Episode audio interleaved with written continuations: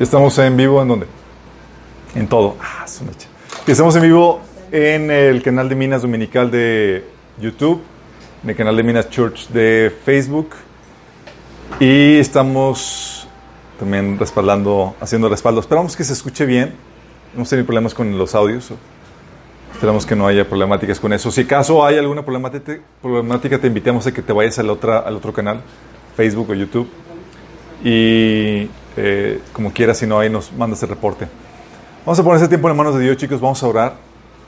Sorry por la tardanza, que los que estaban esperando el mensaje. Pero ahí estamos en vivo. Amado Padre Celestial, bendito sea, Señor. Alabado sea tu nombre, Señor. Gracias porque tú nos congregas, Señor, el día de hoy para alabarte, para exaltarte y también para aprender más de ti, Señor. Te pedimos, Padre, que el día de hoy tú abres a través, a través de mí, Señor, que me ayudes a estructurar con, con claridad, Señor, un mensaje, que el mensaje se pueda entender y se pueda sembrar en sus corazones y que pueda producir el fruto que tú deseas para nuestras vidas, Señor. Que podamos ser expertos, Señor, en atraer, Señor, tu presencia en nuestras vidas. Te lo pedimos en el nombre de Jesús. Amén. Ok, chicos, esta es la, sesión 2. Hemos estado platicando acerca de la presencia de Dios, como es algo sumamente importante. Eh, de hecho, la redención que hemos, hemos, estado platicando que tenemos en, en Dios es para podernos otra vez re reconectar con la presencia de Dios. Un estado de una persona caída es una persona que está separada de la presencia de Dios. Ahorita, parcialmente y eh, próxima de por, por la eternidad. Y la razón por la cual vino Jesús a morir por nosotros es para que pudiéramos ser perdonados y así acercarnos a la presencia de Dios. ¿Se acuerdan? Habíamos platicado eso a detalle. Entonces, la presencia, la presencia de Dios tenemos que entender tenemos que entender la, la importancia que, que, tiene eso para nuestra redención, pero también no solamente para nuestra redención, sino para nuestra plenitud, nuestra llenura. Porque es en la presencia de Dios donde hay esa plenitud que, que Dios nos ofrece. ¿Se acuerdan que habían platicado? Digo, ¿por qué es tan deseable la presencia de Dios? Bueno, porque es lo único que satisface al ser humano. Tú puedes trabajar por dinero, proyectos, éxito, cosas materiales, el amor de tu vida, lo que tú quieras. ¿Y qué crees? Nada te va a satisfacer. Lo único que te puede satisfacer es la presencia de Dios, pero la presencia de Dios no todo lo experimentan. No siempre se experimenta. Aún como cristiano a veces se batalla para experimentarlo. ¿A quién le ha pasado eso? No, no, no, no eso es otra iglesia. Sí, claro. Solamente para los que nos sintonizan. Ah, no, no, también. Hay esa plenitud entonces. Sí, es esa eh, es lo único que satisface esa hambre espiritual que tiene el ser humano. Y eso lo platicamos la sesión pasada también. Es lo único que te produce un verdadero gozo. Genial, un verdadero gozo, el amor que satisface, que llena. Dice la Biblia que en Romanos 5, 5 que el Espíritu de Dios nos ha sido dado para que podamos sentir el amor de Dios. O sea, es por medio de la presencia de Dios en el Espíritu Santo que podamos sentir el amor de Dios que nos llena, que nos satisface. Sí. También es el, lo que nos da seguridad, confianza. De hecho, la razón por la cual este eh, David era tan osado eh, versus Saúl era todo eh, cobarde cuando al frente a la batalla era porque la presencia de Dios estaba sobre David. Eso le daba esa confianza, esa seguridad. Cuando la presencia de Dios se fue de Saúl, empezó la cobardía sobre él y, y también sobre su equipo. Porque la presencia de Dios es lo que nos embiste de esa valentía, de esa seguridad. Es, también lo que nos protege. Habíamos platicado pasajes donde la Biblia, de, eh, la Biblia dice que la presencia de Dios está en el campamento, está en, está en un lugar para proteger a su pueblo. Sí. Claro, la única razón, chicos, por la cual el enemigo guarda, te guarda respeto por la presencia de Dios en tu vida y alrededor nuestro. También no solamente te da la protección, te da la cordura y el sentido común. Habíamos platicado que cuando la presencia de Dios se va de una persona o de una sociedad y demás, empieza al sentido común a decaer, empieza a creer todo tipo de disparates, tal como lo estamos viendo hoy en día, donde el sentido común ya es cada vez menos común.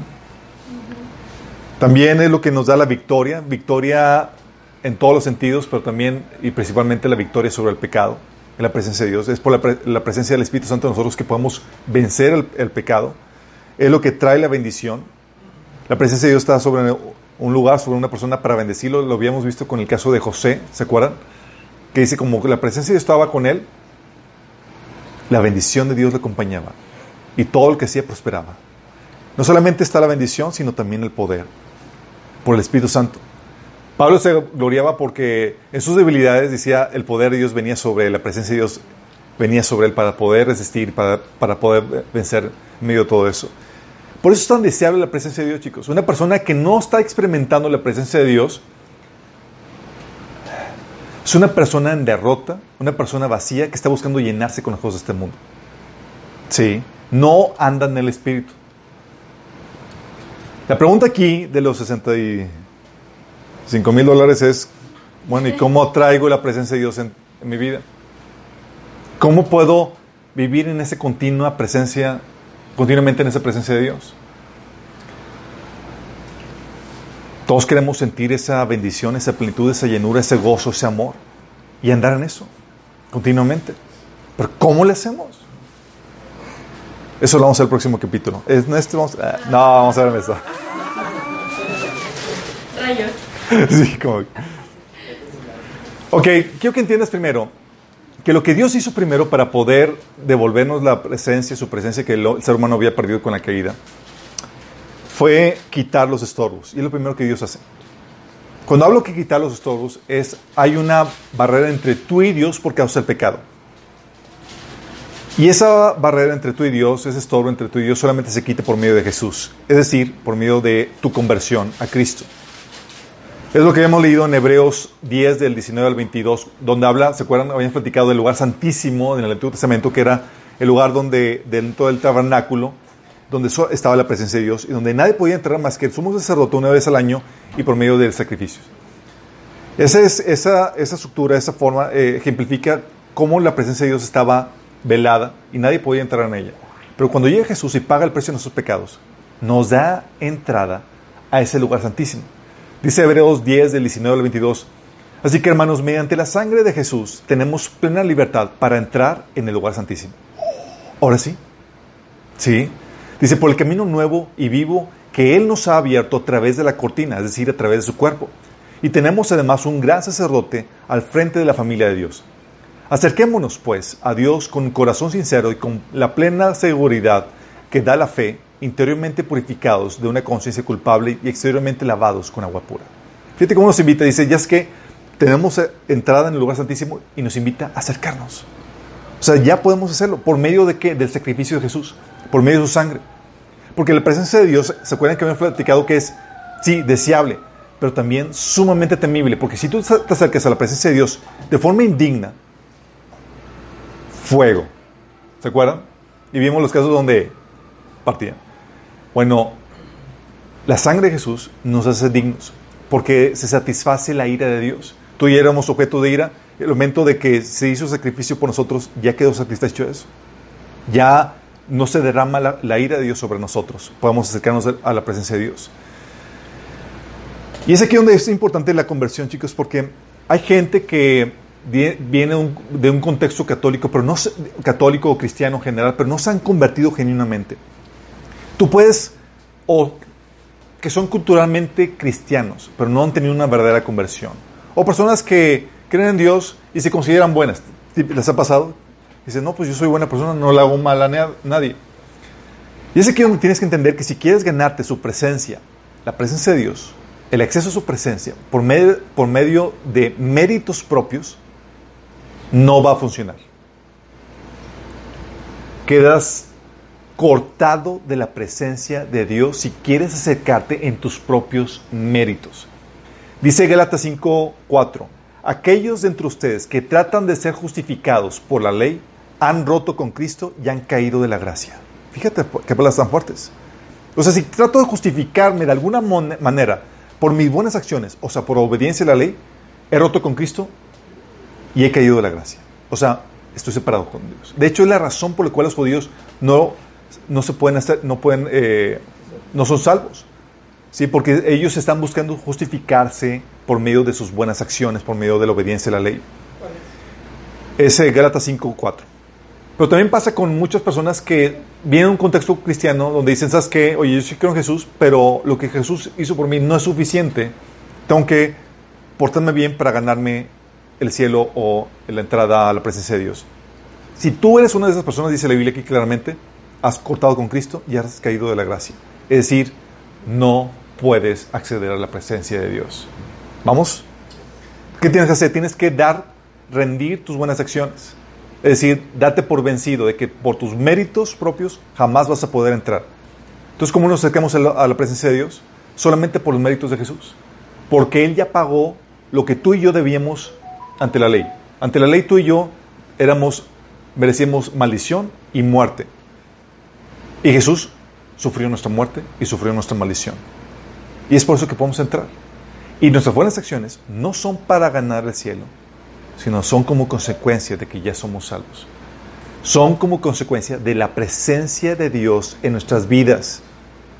Romanos 5, 5 en adelante habla acerca de eso, de que las personas que no tienen el Espíritu de Dios no pueden agradar a Dios. No pueden agradar a Dios. Sin el Espíritu Santo es imposible.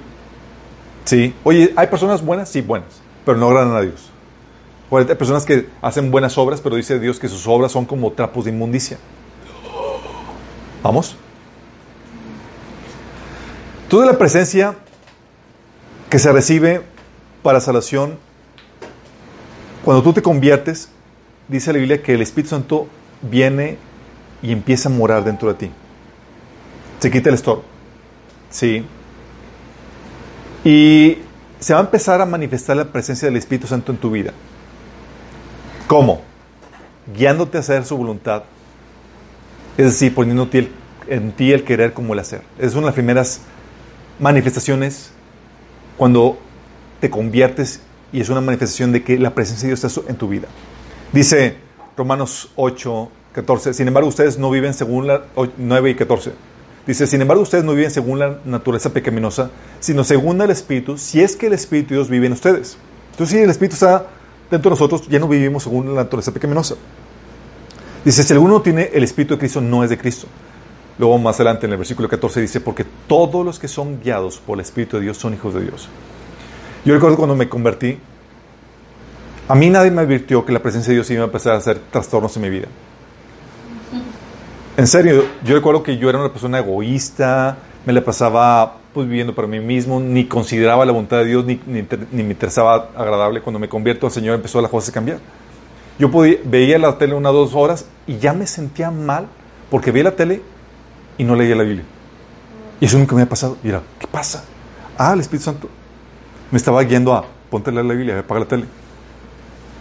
Y nadie estaba detrás de mí. ¿Qué pasó? Oye, iba a la tienda, me compraron unas papitas y el Señor me decía, cómprale tus hermanas también. Yo, ¿a mis hermanas?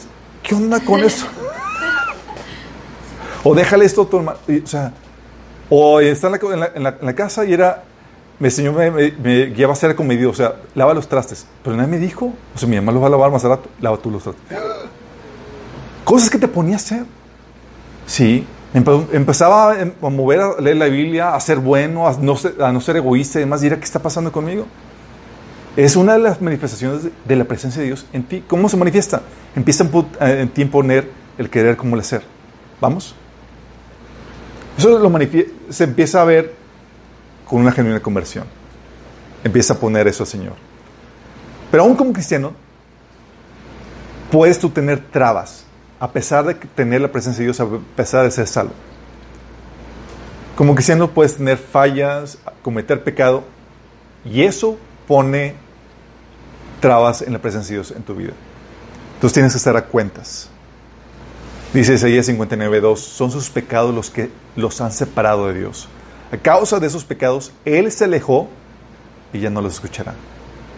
¿Dios se puede alejar de ti como cristiano? Sí, sí puede.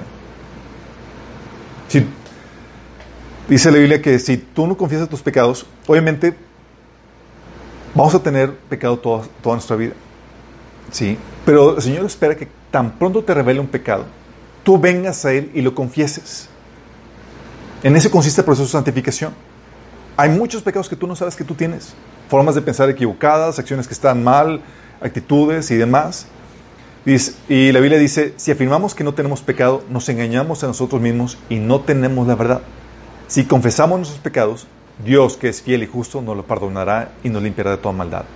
Entonces, ¿qué espera, Señor? Tan pronto se te revele, que confieses tu pecado para que se pueda ser limpiado y perdonado de toda maldad. Porque si no va a pasar lo que mencioné en, en, en Isaías 59.2. Los pecados te separan de Él. Tú quieres acercarte con Dios, alabarle y el Señor, no, no, primero quiero tratar contigo eso que te mostré que tienes que arrepentirte. No, Señor, quiero disfrutar tu presencia. No, no, no, primero eso. Sí. Dice Salmo 66, 18, si no hubiera confesado el pecado en mi corazón, mi Señor no me habría escuchado. Hablando de que se aparta. Sí. Miqueas 3, 4 dice, ya le pedirán auxilio al Señor, pero no le responderá, esconderá de ellos su rostro porque hicieron lo malo. Y Dios lo hace como una forma de, hey, ponte cuentas conmigo. Sí, ponte cuentas conmigo. Dice Isaías 1.15, cuando levanten las manos para orar, no miraré. Cuando hagan muchas oraciones, no escucharé, porque tienen las manos cubiertas de sangre de víctimas inocentes. Hablando de cómo tienes que ponerte cuentas con el Señor. Es algo que tienes que hacer.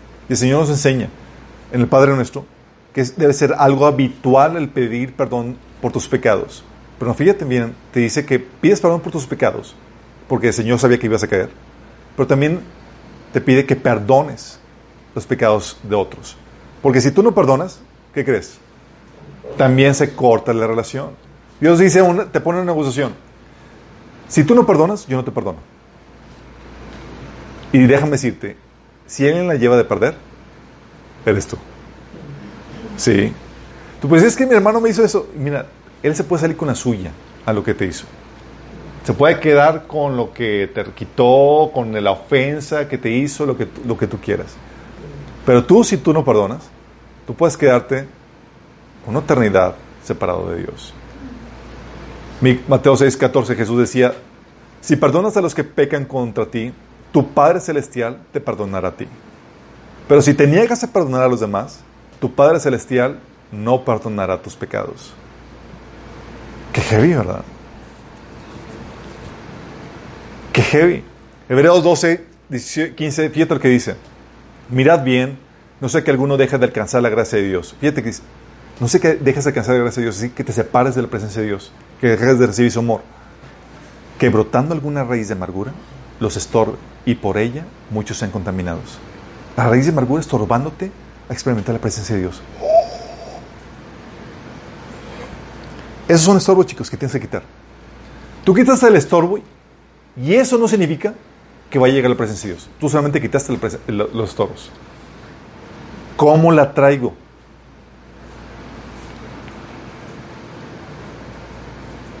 Déjame darte una advertencia aquí, un paréntesis. Si eres cristiano y tú estás en pecado y persistes, en él, el Espíritu Santo va a estar detrás de ti y, tratando de persuadirte a que regreses. Su presencia en ti se va a manifestar trayendo convicción de pecado y llevándote a sentir mal. No te va a obligar.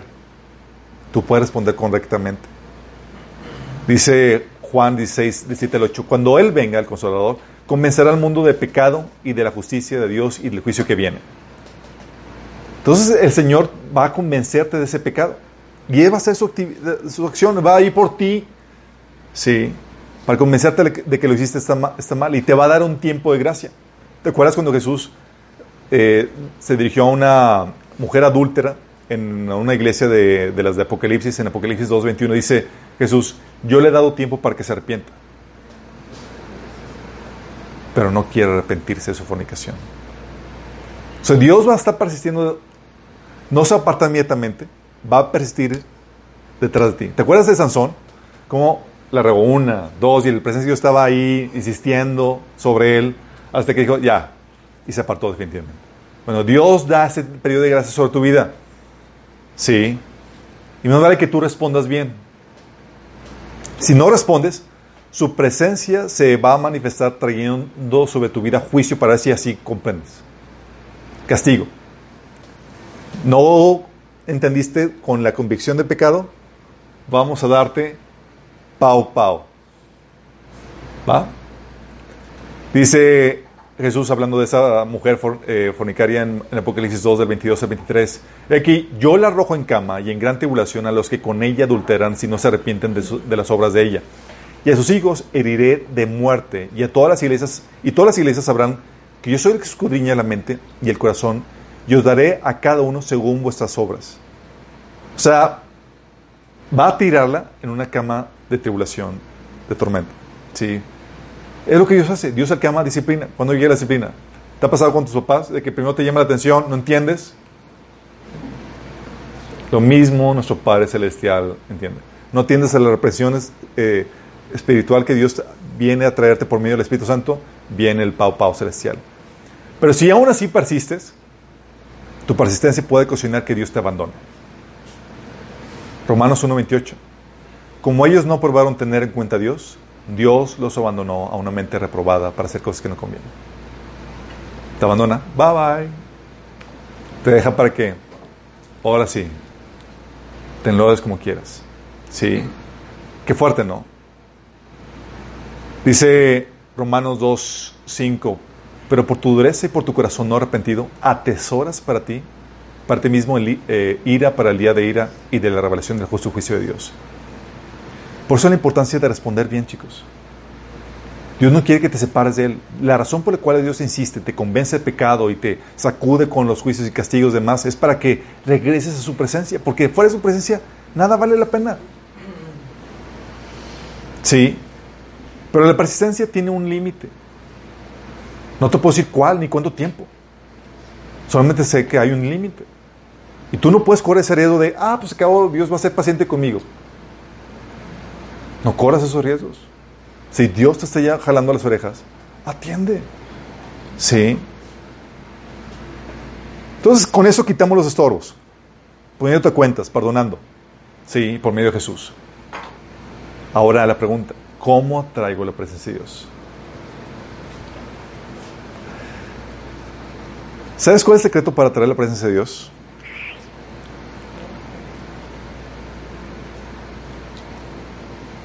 La actitud. La actitud, chicos. Cuando estaba estudiando ese tema, estaba en shock dije, ¿cómo? ¿Realmente la actitud? Sí, estamos hablando de esa disposición interna de tu corazón. El deseo, el creer y los pensamientos que sostienes. Eso determina si atraes o no la presencia de Dios. Te lo repito, es esa disposición interna de tu corazón, el deseo, el creer, el pensar que sostienes, lo que atrae o repele la presencia de Dios. Por eso, la ordenanza de Pablo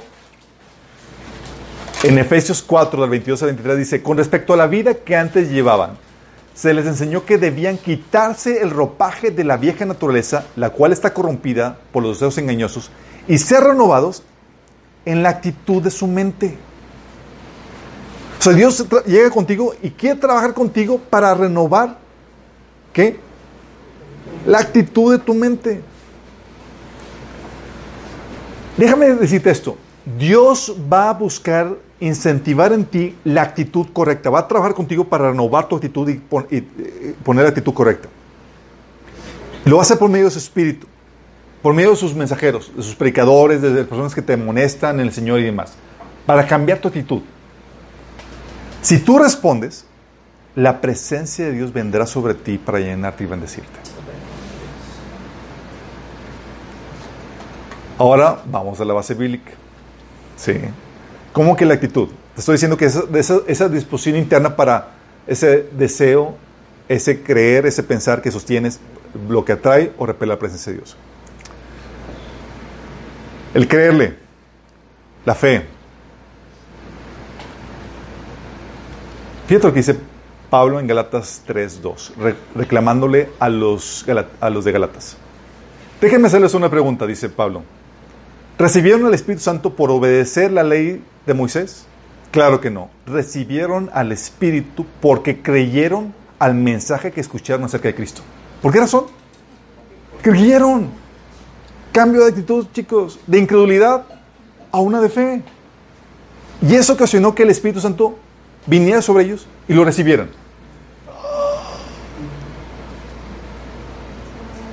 Efesios 1.13 lo reitera, dice, en él también ustedes cuando oyeron el mensaje de la verdad, el evangelio que les trajo la salvación y lo creyeron, fueron marcados con el sello que es el Espíritu Santo prometido. Con el solo creer, ¿llegó la presencia de Dios sobre sus vidas? Sí, un cambio de actitud. ¿Te acuerdas de Cornelio cuando llegaron a predicar, llegó Pedro a predicarle? ¿Cómo le hizo Cornelio para recibir el Espíritu Santo, chicos? Y toda su familia, ¿te acuerdas que estaban predicándole y de repente creyeron? Dice Hechos 10 del 44 al 47, mientras Pablo, Pedro estaba todavía hablando, el Espíritu Santo descendió sobre todos los que escuchan el mensaje. Los defensores de la circuncisión que habían llegado con Pedro se quedaron asombrados de que el don del Espíritu Santo se hubiera derramado también sobre los gentiles, pues los oían hablar en lenguas y alabar a Dios. Entonces Pedro respondió, ¿acaso alguien puede negar el agua para que sean bautizados estos que han recibido el Espíritu Santo lo mismo que nosotros? Porque recibieron el mensaje con fe. Tú puedes escuchar el mensaje de Dios y te pasa de largo, no sientes la presencia de Dios, no toca tu corazón, porque tienes actitud incrédula.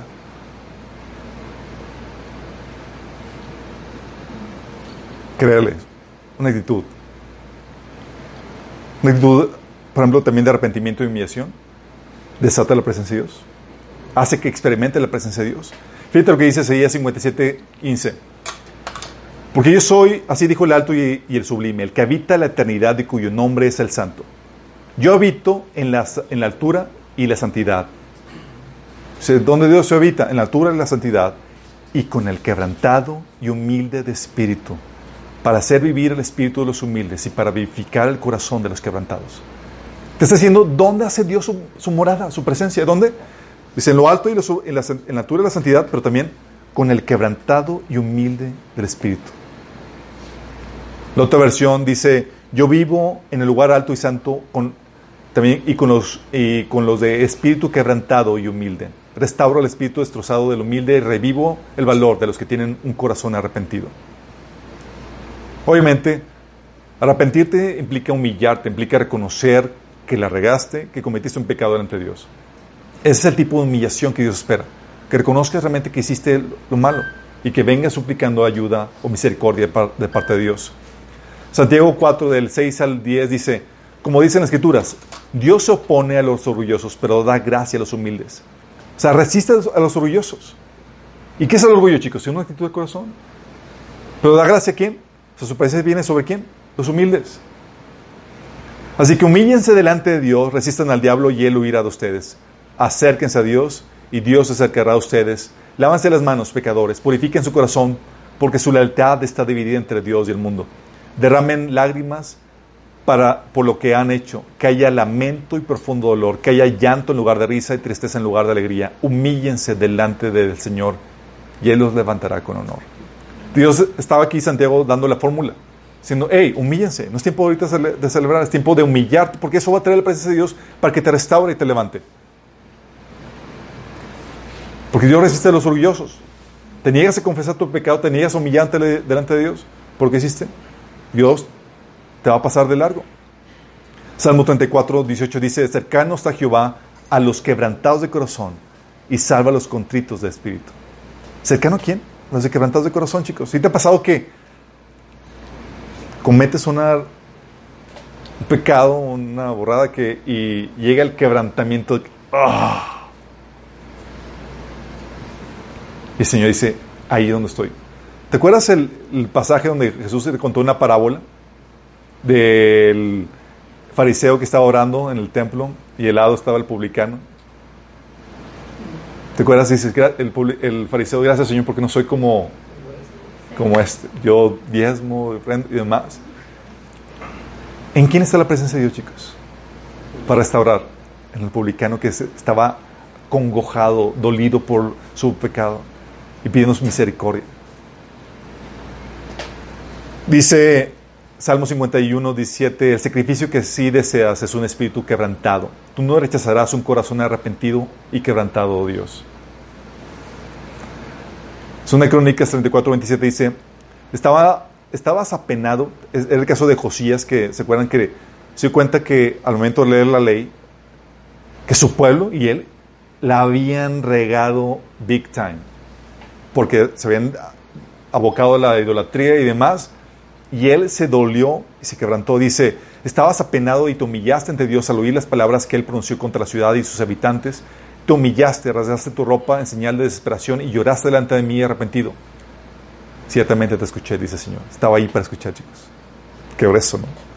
Isaías 66, 2 dice, con mis manos hice tanto el cielo como la tierra, son míos con todo lo que hay en ellos. Yo, Señor, he hablado. Bendeciré a los que tienen un corazón humilde y arrepentido, a los que tiemblan ante mi palabra. ¿Te das cuenta cómo Dios está buscando a esas personas? Pero resiste a los suyos. ¿Qué es, chicos? ¿Una actitud? Nada más una actitud. ¿Qué es el arrepentimiento sino una disposición de tu corazón para dejar de hacer lo malo? Abandonar eso y buscar al Señor. Dice Señor, ¿tiene la actitud correcta? Vengo.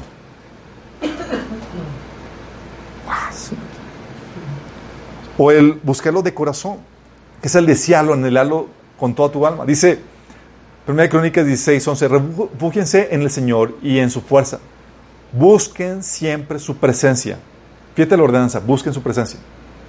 Pero tú puedes hacer como que busque la presencia de Dios. Pero no está tu corazón ahí.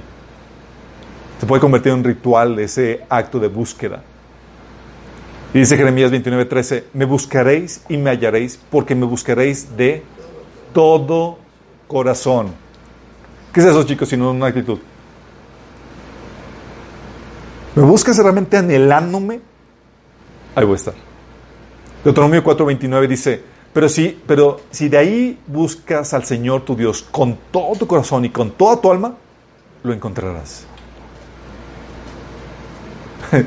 Esa es disposición, chicos, de desearlo, de anhelarlo, de, de quererlo genuinamente. Salmo 63, 1 a 5. Fíjate la consecuencia de buscar al Señor de todo corazón. Dice, oh Dios, tú eres mi Dios, de todo corazón te busco. ¿Cómo le buscaba? Media así como que, ah, como que de todo corazón, toda mi mente, toda mi alma, todo mi ser. Aquí estoy, Señor, buscándote. Dice, mi alma tiene sed de ti. Todo mi cuerpo te anhela en esta tierra reseca y agotada donde no hay agua. Te he visto en tu santuario y he contemplado tu poder y tu gloria. Tu amor inagotable es mejor que la vida misma. ¿Cuánto te alabo? Te alabaré mientras viva, y a ti levantaré mis manos en oración. Tú me satisfaces más que un suculento banquete. ¿Te das cuenta de la consecuencia de la, actitud correcta? Buscó, una buscó la presencia de Dios de todo corazón y terminó satisfecho en su alma. Vamos viendo, chicos. Estamos hablando de pura actitud. Dice, ¿tiene la actitud correcta? Ahí voy a hacer mi presencia. El adorarlo, chicos, en el corazón, la actitud de adoración. Dice Juan 4:23, pero sé que el tiempo, de hecho, ya ha llegado cuando los verdaderos adoradores adorarán, al Padre en espíritu y en verdad. El Padre busca personas que la adoren de esa manera. Se está buscando, aquí está. Sí. Salmo 22.3 dice, pero tú eres santo, tú habitas entre las alabanzas de Israel. ¿Dónde habitas, chicos? Las alabanzas. Pero las alabanzas quizás están así en la, nada más de, de, boca para afuera. No es que corazón que lo lava. Y es ahí donde experimenta la presencia de Dios. Por eso, mientras que uno están experimentando la presencia de Dios durante el tiempo de la alabanza y la oración, otros están desconectados, aunque estén cantando los dos en la misma canción. De hecho, fíjate lo que dice Efesios 5, 18 al 19.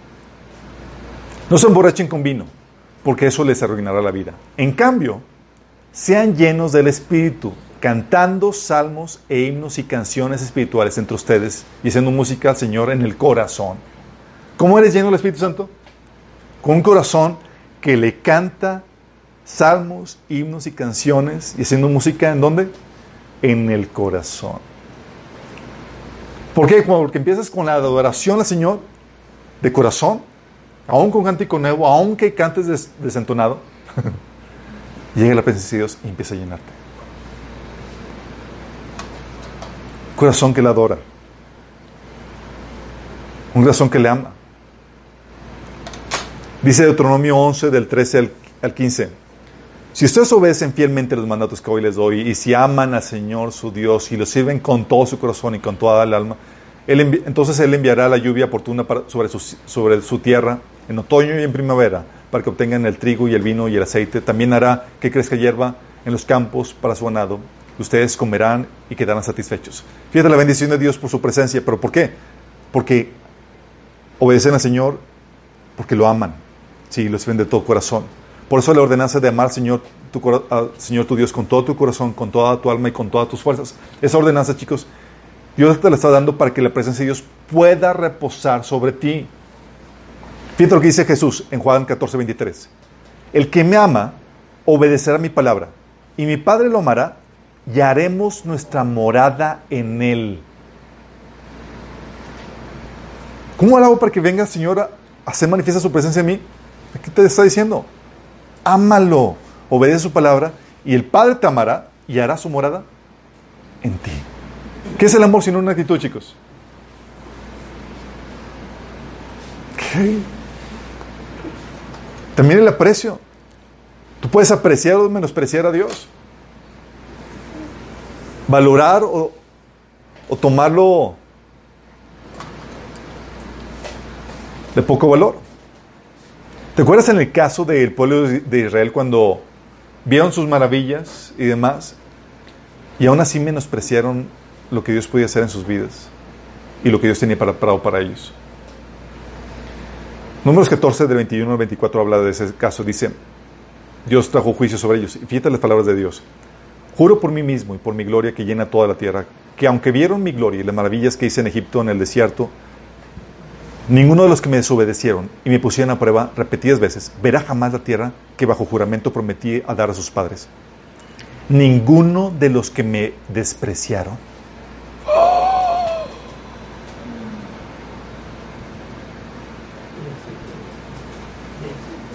Dice, en cambio, a mi siervo Caleb, que ha mostrado una actitud diferente y me ha sido fiel, le daré posesión de la tierra que exploró y su descendencia le, le heredará. ¿Qué diferencia, chico? La actitud. Unos menospreciaron a Dios y otro tenía la actitud correcta. ¿Qué fue eso? Primero Samuel 2 del 30 al 31 dice, ¿te acuerdas? Era el caso de Leví. Si saben, los sacerdotes son los que fueron llamados a ministrar en la presencia de Dios. ¿Estás consciente? En el tabernáculo. Pero te encontrabas a Leví, una persona que menospreciaba la presencia de Dios. No la honraba. Y llega la palabra de Dios con por medio de profeta, le dice, por tanto, a- el Señor Dios de Israel dice, me prometí, prometí que los de tu rama, de la tribu de Leví, me servirían siempre como sacerdotes. O sea, iban a tener acceso a la presencia de Dios, chicos, ahí a servir delante de Él. Sin embargo, honraré a los que me honran y despreciaré a los que me menosprecian. Y despide a David, a Leví como sacerdote. Dice, va a, traer, va venir juicio sobre ti. No los quiero como sacerdotes. Imagínate. Por el desprecio, chicos. No tomas en serio ni le das valor ni importancia a la cosa de Dios. Dice, ¿tú me das importancia? Presencia no está sobre ti. Por eso también en Oseas 4.6, otra versión dice, mi pueblo está siendo destruido porque no me conoce. Así como ustedes, sacerdotes, se niegan a conocerme, yo me niego a reconocerlos como mis sacerdotes. Y que olvidaron las leyes de Dios, me olvidaré de bendecir a los hijos. O sea, no me quieres reconocer, te valgo, me menosprecias, tú también me vales. Pero si hay aprecio delante de ti, yo decía, aquí quiero, estoy contigo. ¿También sabes qué trae la presencia de Dios? El apreciar, el meditar su palabra. Fíjate lo que dice Isaías 26.3. Tú guardarás en perfecta paz a todos los que confían en ti, a todos los que concentran en ti sus pensamientos. ¿Qué? Sus pensamientos, chicos. Otra vez, actitud. Filipenses 4.8 dice, por lo, demás, hermanos, todo lo que es verdadero, todo lo que es honesto, todo lo que es justo, todo lo puro, todo lo amable, todo lo que es de buen nombre, si hay virtud alguna, si hay algo digno de alabanza, en esto, pensad. ¿Por qué, chicos? Porque si tus pensamientos se desvían a otra cosa, se desvían con la presencia de Dios, chicos. Es decir, se va también. ¿Sí te ha pasado? Que estás enfrascado en Dios, meditando en lo que es, en lo que es Él y en su, en su palabra y sientes que te llena. Pero te desvías y... ¿Te acuerdas cuando estaba Jesús hablándole las escrituras a los dos discípulos de eh, camino de Maús? Les habló su palabra, la palabra y fíjate la respuesta de cómo sentían la presencia de Dios en Lucas 24, 32. Entonces se dijeron uno, el uno al otro, ¿no ardía nuestro corazón cuando nos hablaba en el camino y nos explicaba las escrituras?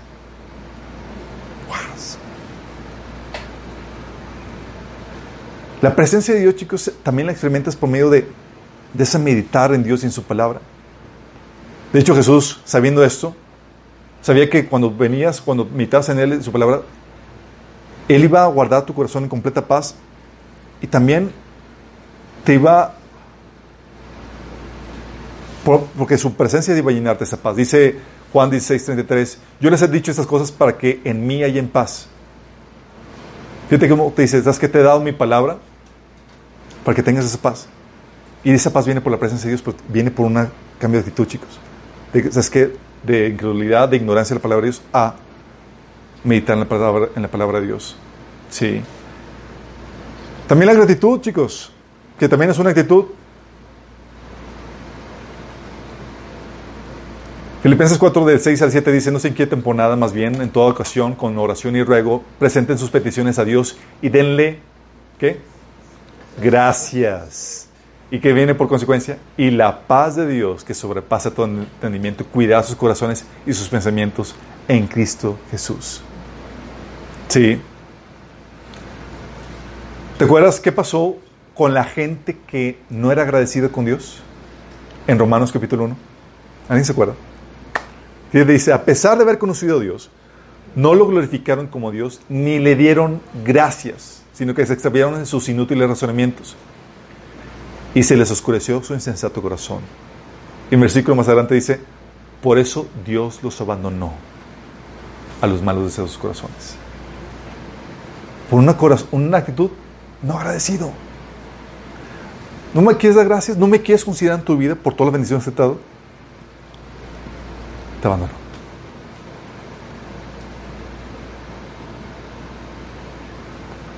Por eso la ordenanza de de Dios en 1 Tesalonicenses 5, 18 es, den gracias a Dios en toda situación, porque esta es la, su voluntad para ustedes en Cristo Jesús. También lo que desata la presencia de Dios, chicos, sobre ustedes es conocerle. Fíjate la oración de Pablo en Efesios 3, del 17 al 19.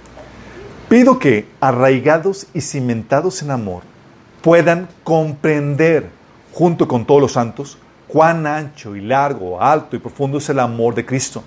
A fin, en fin, que conozcan ese amor que sobrepasa nuestro conocimiento para que sean llenos de la plenitud de Dios. ¿Estás entendiendo? Para que seas lleno de la plenitud de Dios, tienes que comprender, tienes que conocer el amor de Dios. ¿Y a poco eso no es lo que sucede cuando haces tu cuartito, que llega a la presencia de Dios y te da su consuelo y dices, ah, Dios me amó aquí. Y cuando comprendes cómo Dios ama, dices, wow, empiezas a sentir la presencia de Dios. El pensar incorrectamente de Dios, de su amor, estorba el fluir de la presencia de Dios en tu vida. ¿Estás consciente? La actitud. Por eso eh, Pablo decía en el siguiente capítulo, en el versículo, en el capítulo 4 de Efesios, versículo 17 18, decía, así que les digo esto y les incito en el Señor, no vivan más con pensamientos frívolos como los paganos. A causa de la ignorancia que los domina y de la dureza de su corazón, estos tienen oscurecido el entendimiento y están alejados de la vida que, que proviene de Dios. Por su ignorancia, chicos, y su corazón endurecido. Cuando tú conoces a Dios, cómo es Él y cómo Dios opera en tu vida y demás, es como si se abrieran canales para que puedas recibir esa bendición del amor de Dios en tu vida. Por eso la importancia de no moldear, moldearte este mundo, sino renovar tu mente. ¿Para qué, chicos? Para que puedas comprender la voluntad de Dios, la cual es buena, agradable y perfecta. Si no renuevas tu mente, vas a resentir la voluntad de Dios. Vas a sentir que, ay, no me está amando. Cuando sí te está amando. ¿Pero por qué? Porque tú, cabezón, no quieres renovar tu mente. Tienes problemas de actitud. Pero si la renuevas, ¿qué va a pasar? Se abre una carretera donde fluye el amor de Dios a tu vida. Con la actitud equivocada, la, bloqueas. También el estar comprometido, chicos, con el Señor. Fíjate lo que dice 2 Crónicas 19, 16, 9. Porque los ojos de Jehová contemplan toda la tierra para mostrar su poder a favor de los que le tienen un corazón perfecto para con él.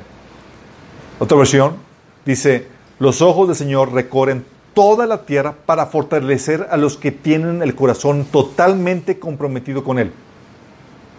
¿Estás comprometido con el Señor? Él está buscando y ahí para ayudarte cuando se te atora la carreta. Pero ¿qué tal si eres de doble ánimo? Dice Santiago que si eres de doble ánimo, de que estás y no estás, no estás, completamente comprometido, el dice, no vas a recibir nada.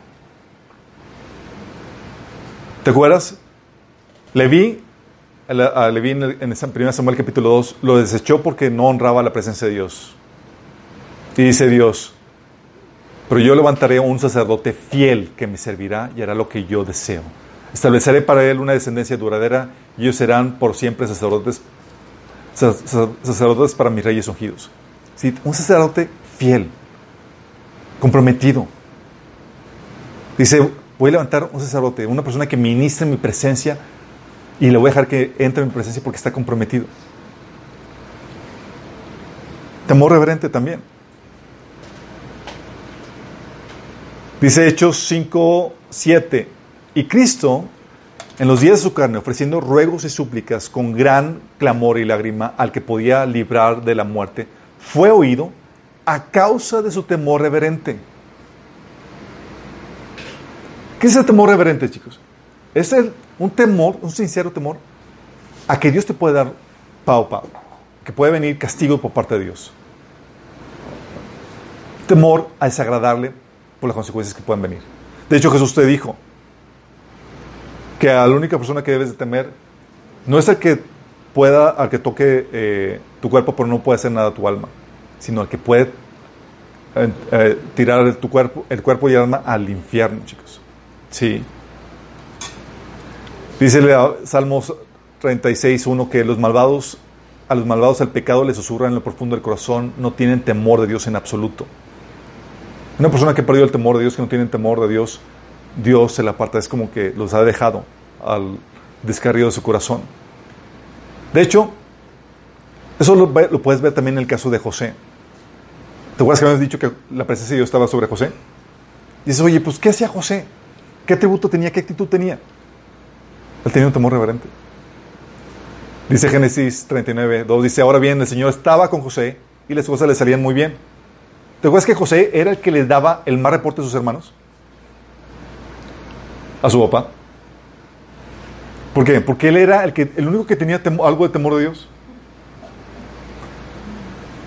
¿Te acuerdas cuando quiso, quisieron, quiso la esposa de Potifar acostarse con él? Le dijo, mi patrón no me ha negado nada excepto meterme con usted, que es su esposa. ¿Cómo podría yo cometer tal maldad y pecar así contra Dios? Dices, oye, ¿por qué estaba la presencia de Dios sobre, sobre José? Porque él tenía un temor reverente.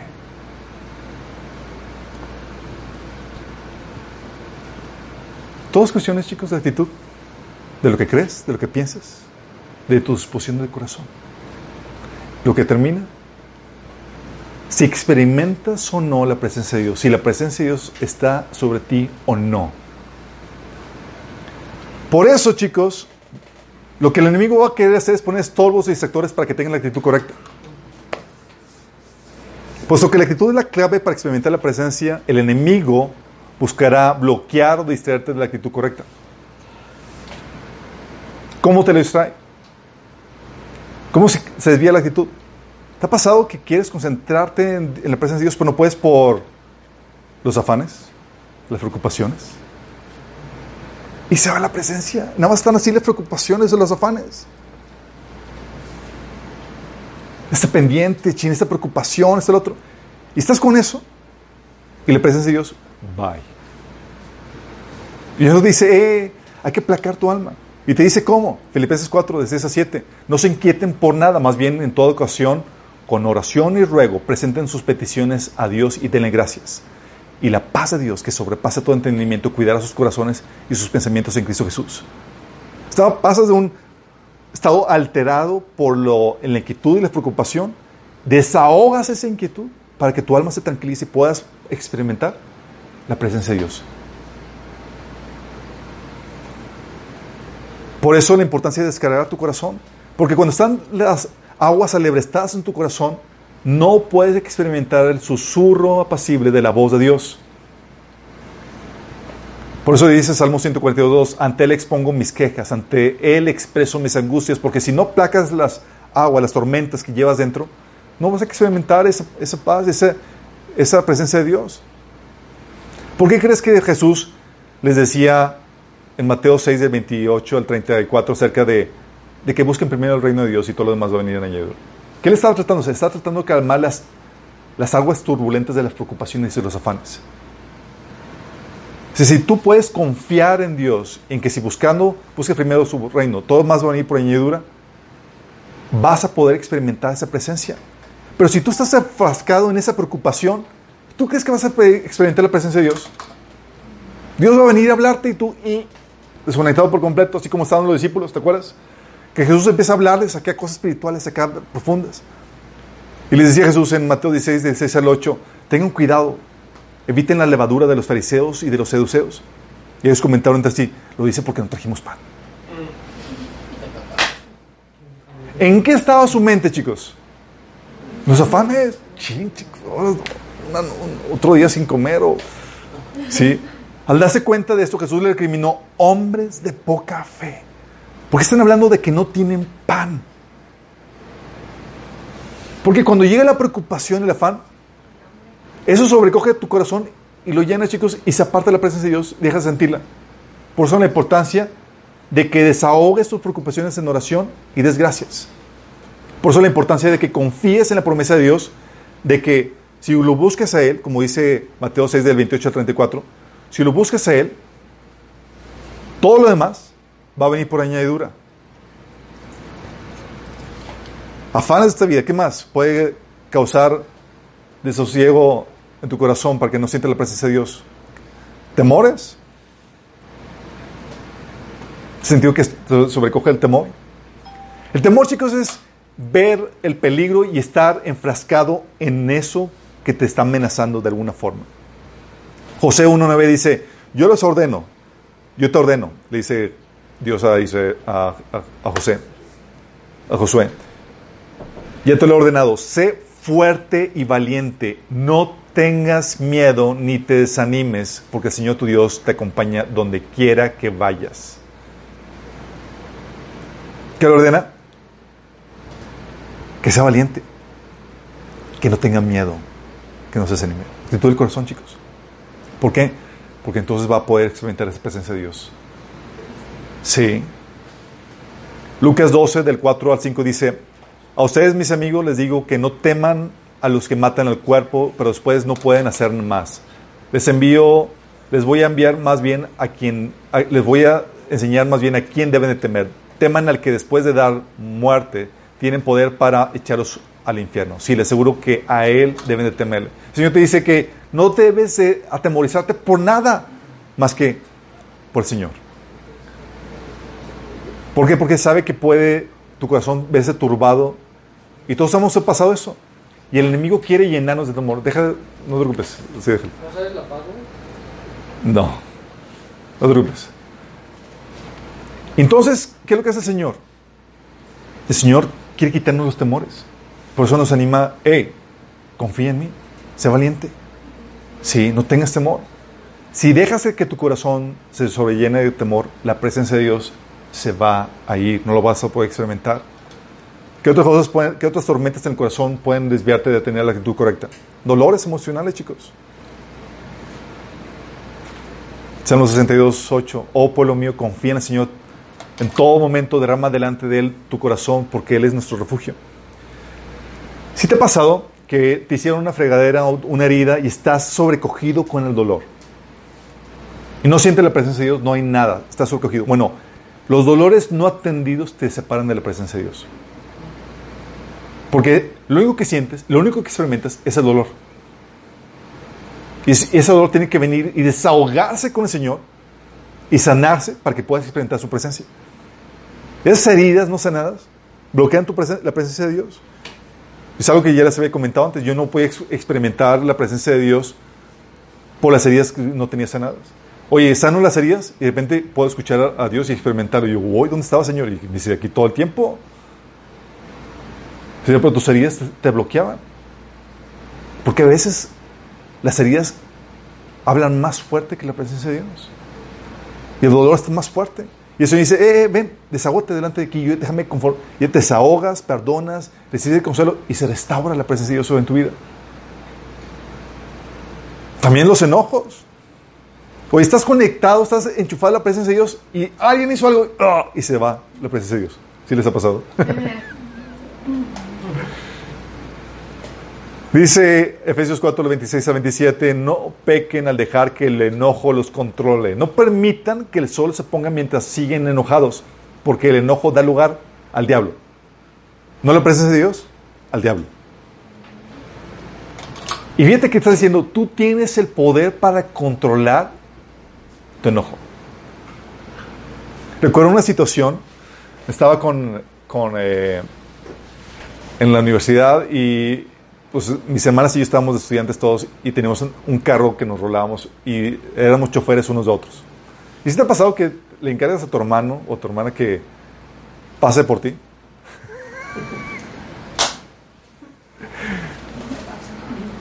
Oye, una hora esperando en la, en la escuela para que pasara por mí mi esposa, mi hermana. Una hora, hora quince, media hora, dos horas. Estaba que ardía de enojo. Nada más veo un carro que viene así, hecho el cosito. Y yo, ahí viene mi hermana.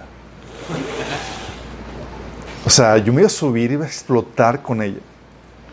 Me subo y nada más así me dice, ya Satanás te quitó el tiempo, te va a quitar también el gozo.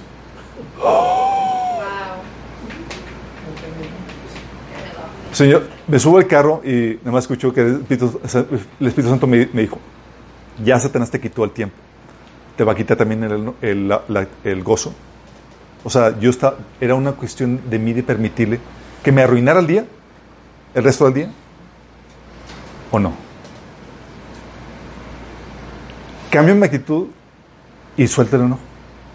Y no dejé que eso, que el efecto negativo, ya me había quitado dos horas de, de mi tiempo.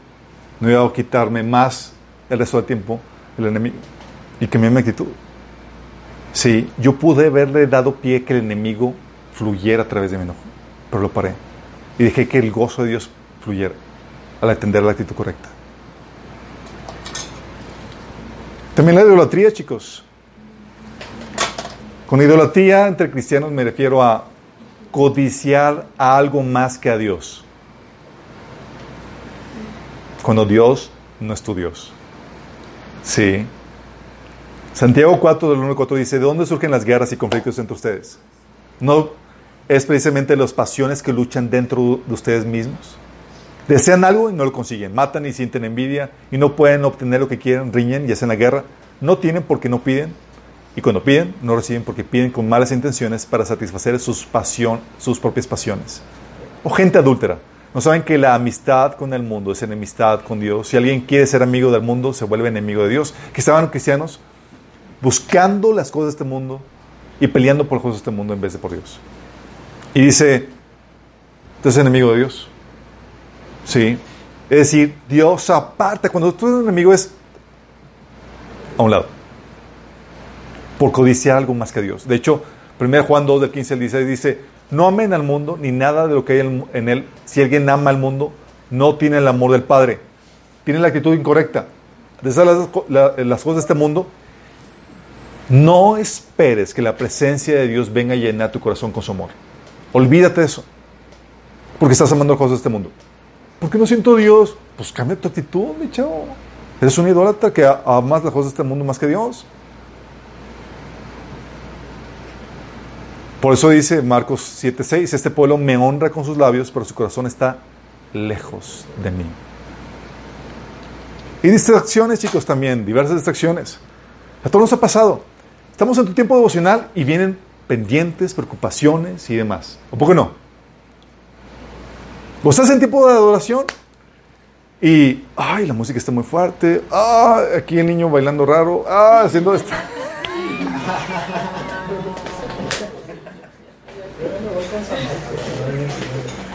Ah, cómo estás desafinando.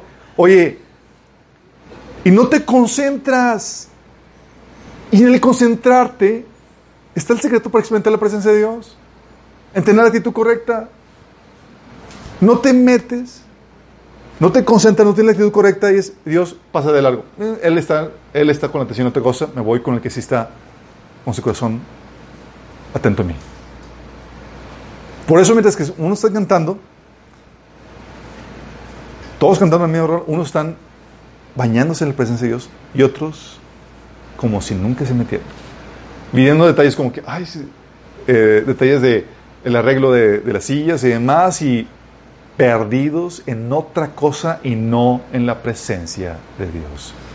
Y están cantando, sí están cantando, pero ¿crees que están pensando en lo que, en lo que están cantando? ¿Están metidos en eso? ¿Están con su actitud concentrándose en eso? A todos nos ha pasado. O en el devocional que de repente no sé cuánto tiempo divagué en otros eh, pensamientos, en otros pendientes y demás. Y yo, chin, me fui. Y Dios no me acompañó. Ay, qué feo. Yo me fui y el Señor se quedó ahí. Era como que, ay, sorry, Señor, ¿en qué estábamos? ¿Sí les han pasado solamente soy yo el único que.? Sí, por eso dice Colosenses 3, 2, concentren su atención en las cosas de arriba, no en las de la tierra. O, ¿te acuerdas de la reprensión de, de este eh, Samuel a Saúl? Sé que le agrada más al Señor, que le ofrezcan holocaustos y sacrificios o que obedezcan lo que Él dice. El obedecer vale más que el sacrificio y el prestar atención más que la grasa de carneros. Prestar atención. Y el mantener la actitud así, concentrada en el Señor, con la actitud correcta, cuesta, chicos. Pero si tú logras dominar tu actitud, vas a poder experimentar la presencia de Dios. Es la razón por la cual yo no sabía, pero situaciones en las que llegas a caer en un ritual. Recuerdo en mis tiempos devocionales yo ya caía en un ritual donde tenía que adorarle, cantarle, pero yo no estaba ahí con la actitud. Porque tú puedes tener las formas y no la actitud, chicos. Tú puedes estar aquí cantando y alabando al Señor y tu corazón en otra cosa, en otro lugar. ¿Y tú crees que vas a sentir la presencia de Dios? ¿Tú crees que va a venir la presencia de Dios sobre ti? Cero. Como dice Marcos 7, desde ese 7, este pueblo me honra con sus labios, pero su corazón está lejos de mí. Su adoración es una farsa. Si soy, ¿por qué no siento la presencia de Dios? ¿Será porque tu corazón está lejos? Es que le alabo, pero ¿realmente lo deseas? ¿Realmente lo anhelas a Él más que cualquier otra cosa? Ah, pues no. No, pues entonces, no se queje. Marcos 3, 7 dice, al ver que muchos fariseos y los seduceos venían a su bautismo, les decía generación de víboras. ¿Quién nos enseñó a oír de la ira venidera? ¿Por qué? Porque tú puedes tener las formas cristianas, puedes tener el ritual de tu devocional. La actitud incorrecta. Aquí los fariseos estaban llegando a tener el ritual del bautismo, pero sin la actitud, sin el arrepentimiento. Y tú puedes tener eso. También la Isaías 58, del 3 al 8, habla acerca de las personas que, que estaban ayunando y, señor, y le reclamaron al Señor, ¿por qué, no, por qué no, no te impresionamos? ¿Por qué no respondes? Y el Señor, ayunas, pero no tienes la actitud correcta.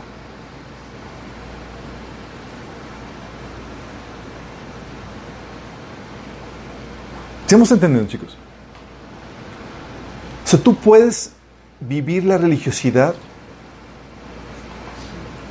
leer la Biblia, adorar y demás, pero por la actitud correcta pasas, pasa la presencia de Dios de largo de ti. O sea, no sientes la presencia de Dios. Pero cuando llegas a leer hambriento, deseándolo, apreciándolo, wow. Sí. Y cuando la presencia de Dios está sobre ti, se manifiesta donde quiera que vas. Eres fuente de armonía, de bendición a los demás, chicos. Génesis 39, del 1 al 6, ¿te acuerdas con José? José fue llevado a Egipto. Dice, y el Señor estaba con José y las cosas le salían muy bien. Mientras José vivía en la casa de, su patrón egipcio, este se dio cuenta de que el Señor estaba con José y lo hacía prosperar en todo. José se ganó la confianza de Potifar y este lo nombró mayordomo de toda la casa y le confió la administración de todos sus bienes. Por causa de José, el Señor bendijo la casa de egipcio Potifar a partir del momento en que puso a José a cargo de su casa y de todos sus bienes. La bendición del Señor se extendió sobre todo lo que tenía el egipcio, tanto en la casa como en el campo. ¡Qué tremendo! Por la presencia de Dios sobre uno. Porque eso es lo que pasa, chicos. Cuando tú estás moviéndote en la presencia de Dios con la actitud correcta para traer la presencia de Dios sobre tu vida y, vi- y manteniéndola para que se mantenga sobre ti, fluye la bendición. Tú te conviertes en una fuente de bendición para otras personas. De armonía. Sí. A la gente le gusta contigo porque hay esa armonía, esa buena vibra que es la presencia de Dios. Sí. Pero, así como se trae la presencia de Dios con la actitud, chicos, ¿cómo crees que se trae la presencia del enemigo? Lo contrario, también con la También con la actitud. Así como Dios, el Espíritu de Dios está buscando en incentivar en ti la actitud correcta para hacer de ti su morada, llenarte con su presencia, los demonios también bu- buscarán in- incentivar en ti una actitud que repele la presencia de Dios y con la cual ellos puedan estar a gusto, una actitud con la que puedan sentirse ellos a gusto, chicos. Si respondes como ellos quieren, ellos se van a quedar contigo. Y hablo de los demonios. Si insistes en la actitud, no solamente se van a quedar perturbándote, si insistes en esa mala actitud, vas a terminar abriendo una brecha en el muro de protección para que ellos puedan entrar en ti.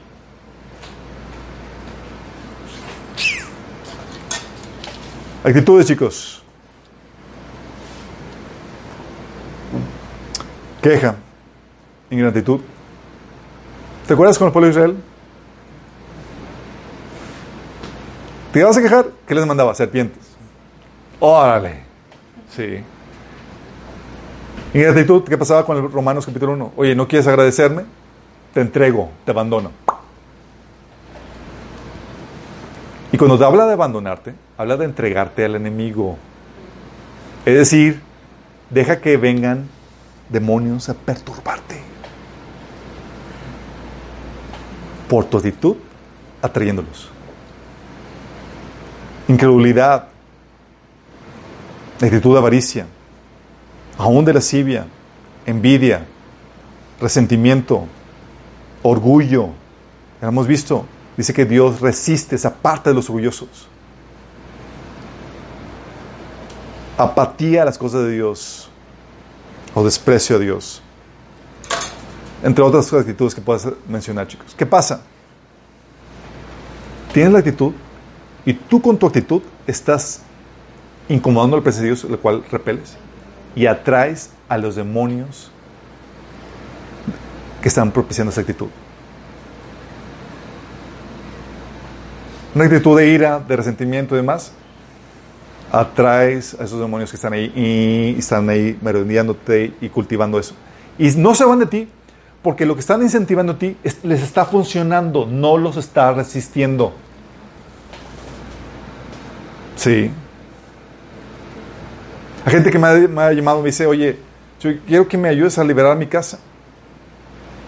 Ya oramos, ungimos, echamos fuera demonios y demás. Digo, sí, pero resulta que el objeto de contacto eres tú.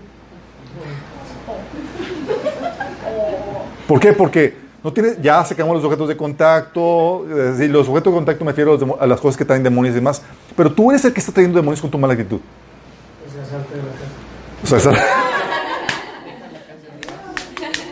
Sí, así pasa, chicos. O sea, como tú no estás resistiendo al enemigo, dice la fórmula para que el enemigo- el- el- el- el- de los demonios se vayan, como dice Santiago, es resistirlos y él huirá de ustedes. Pero como no lo resistes, estás consintiendo y estás absorbiendo todo lo que te está ince- incentivando en ti, esas malas actitudes. O llega la, la actitud de lascivia y demás, y tú no lo paras. Ahí no va a seguir. Y el enemigo ahí sigue trabajando. Ah, aquí ya, ya la semilla que sembré ya empezó a generar. Órale. Y grueso del asunto es que te van acompañando, porque mientras que no lo resistes, mientras que no les haga la guerra. Y si te van acompañando, tú te conviertes en el objeto de contacto. A donde quiera que vas, tú vas a ir perturbando. Que me invitan a más. Y puedan invitar a más. Sí. Te conviertes en el objeto de contacto. ¿Te acuerdas cuando Saúl, con su mala actitud de no tener un corazón devoto al Señor, de no prestar atención, se apartó, el Espíritu de Dios de él? ¿Y qué vino? Perturbación. Sí, su actitud atrajo al demonio perfecto. Dice, el Espíritu del Señor se apartó de Saúl y en su lugar el Señor le envió un espíritu maligno que lo atormentara. Sí. Y hay gente que trae esos demonios, chicos, de amargura porque no se resisten en, perdonar, de depresión y demás porque se resisten en, en dar gracias, cosas sencillas, pero cuestiones de actitud. Avaricia porque, oye, no, no, no están dispuestos a, a, ceder o a renunciar a cosas de este mundo para seguir al Señor y demás, y está el demonio ahí, y trabajando, y, y no solamente eso, sino que también te juntas con uno así, y te acuerdas lo que vimos en el taller de liberación. Tú cuando te juntas con una persona, no solamente te juntas con la persona, te juntas con su persona, con la persona y sus demonios.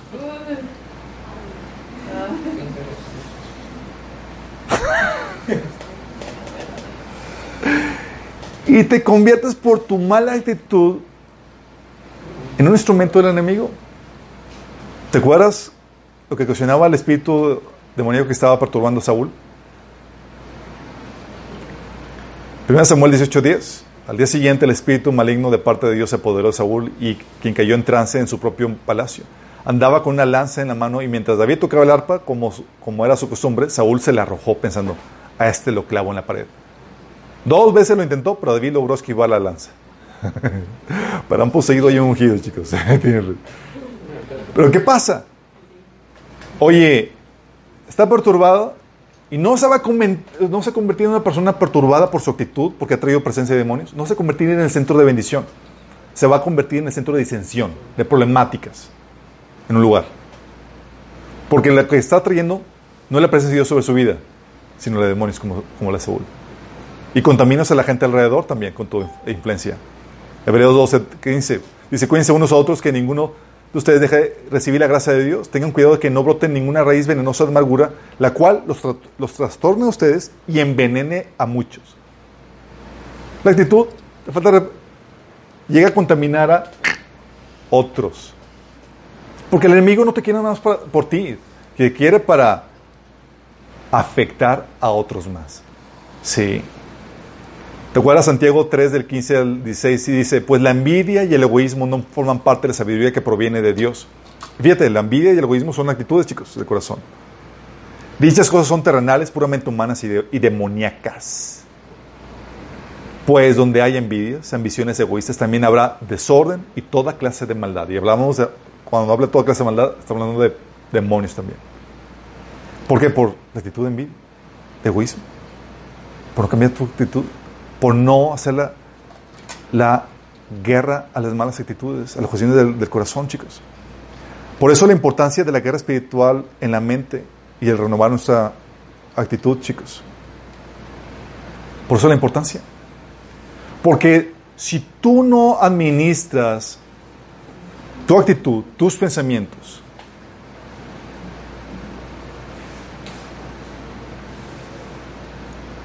el enemigo va hacer de ti su lugar de residencia.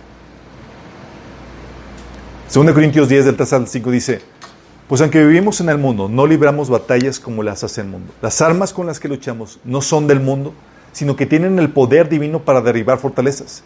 Destruimos argumentos y toda altivez que se levanta contra el conocimiento de Dios y llevamos cautivo todo pensamiento para que se someta a Cristo.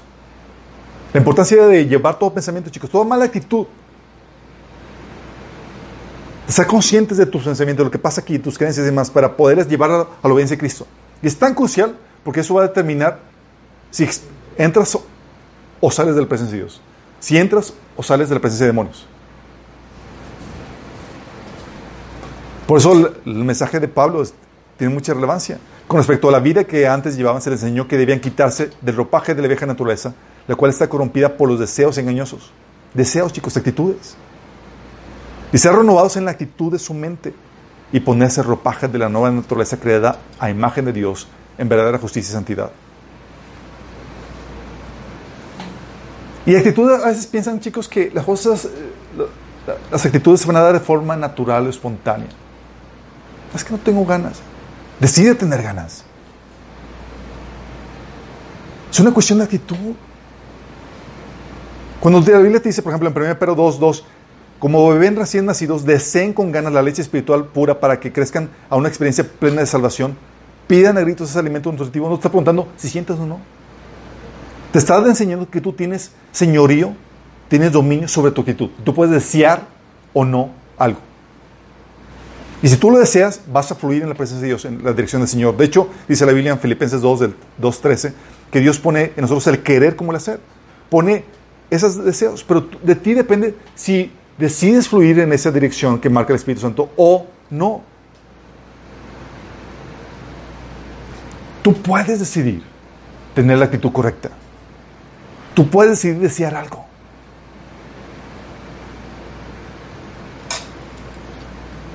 Entonces, chicos, tu actitud es el secreto de todo esto. Es por la razón por la cual unos están llenos del Espíritu y otros andan perturbadillos. La actitud que decidas atraerá la presencia de Dios sobre tu vida, lo cual te llenará de gozo, de plenitud, o atraerá la presencia de demonios, lo cual te hundirá en depresión, en desesperanza y en cualquier otro pecado. Es la actitud clave aquí. Si decides hacer el ejercicio de controlar tu actitud, vas a poder experimentar la presencia de Dios a otros niveles. Pero tienes que controlar adentro. Adentro está el switch donde viene la presencia de Dios o se va. Viene la presencia de demonios o se retira. Tú tienes que controlar eso. Es aquí donde el taller de mente renovada toma otras dimensiones. Porque es lo que te lleva a experimentar esto. Administrar lo que sucede dentro de ti, tus pensamientos, tus creencias, tus deseos. Tú tienes control sobre eso. ¿Tenemos una oración?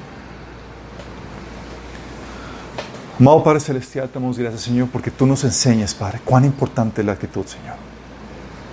Indispensable para poder atraer tu presencia, Señor. El desearte, el amarte, el honrarte, Señor. El buscarte a tu corazón. Claves para poder experimentar tu llenura, Señor. Señor, que podamos ser esos hombres y mujeres que resisten, Señor, esas malas actitudes que el enemigo quiere insertar en su corazón, Señor. Que no le demos cabida, Señor, a la envidia, Señor, al orgullo, a la vanagloria, Señor, a una de la idolatría, Señor. Que podamos amarte a ti sobre todas las cosas y con eso, Señor, con esa actitud atraer tu presencia, que nos llena, que nos da plenitud, que nos restaura. Ayúdanos, Padre, a tener la actitud correcta, Señor. A ministrarla, a volvernos conscientes de ella, Señor. Te lo pedimos en el nombre de Jesús. Amén.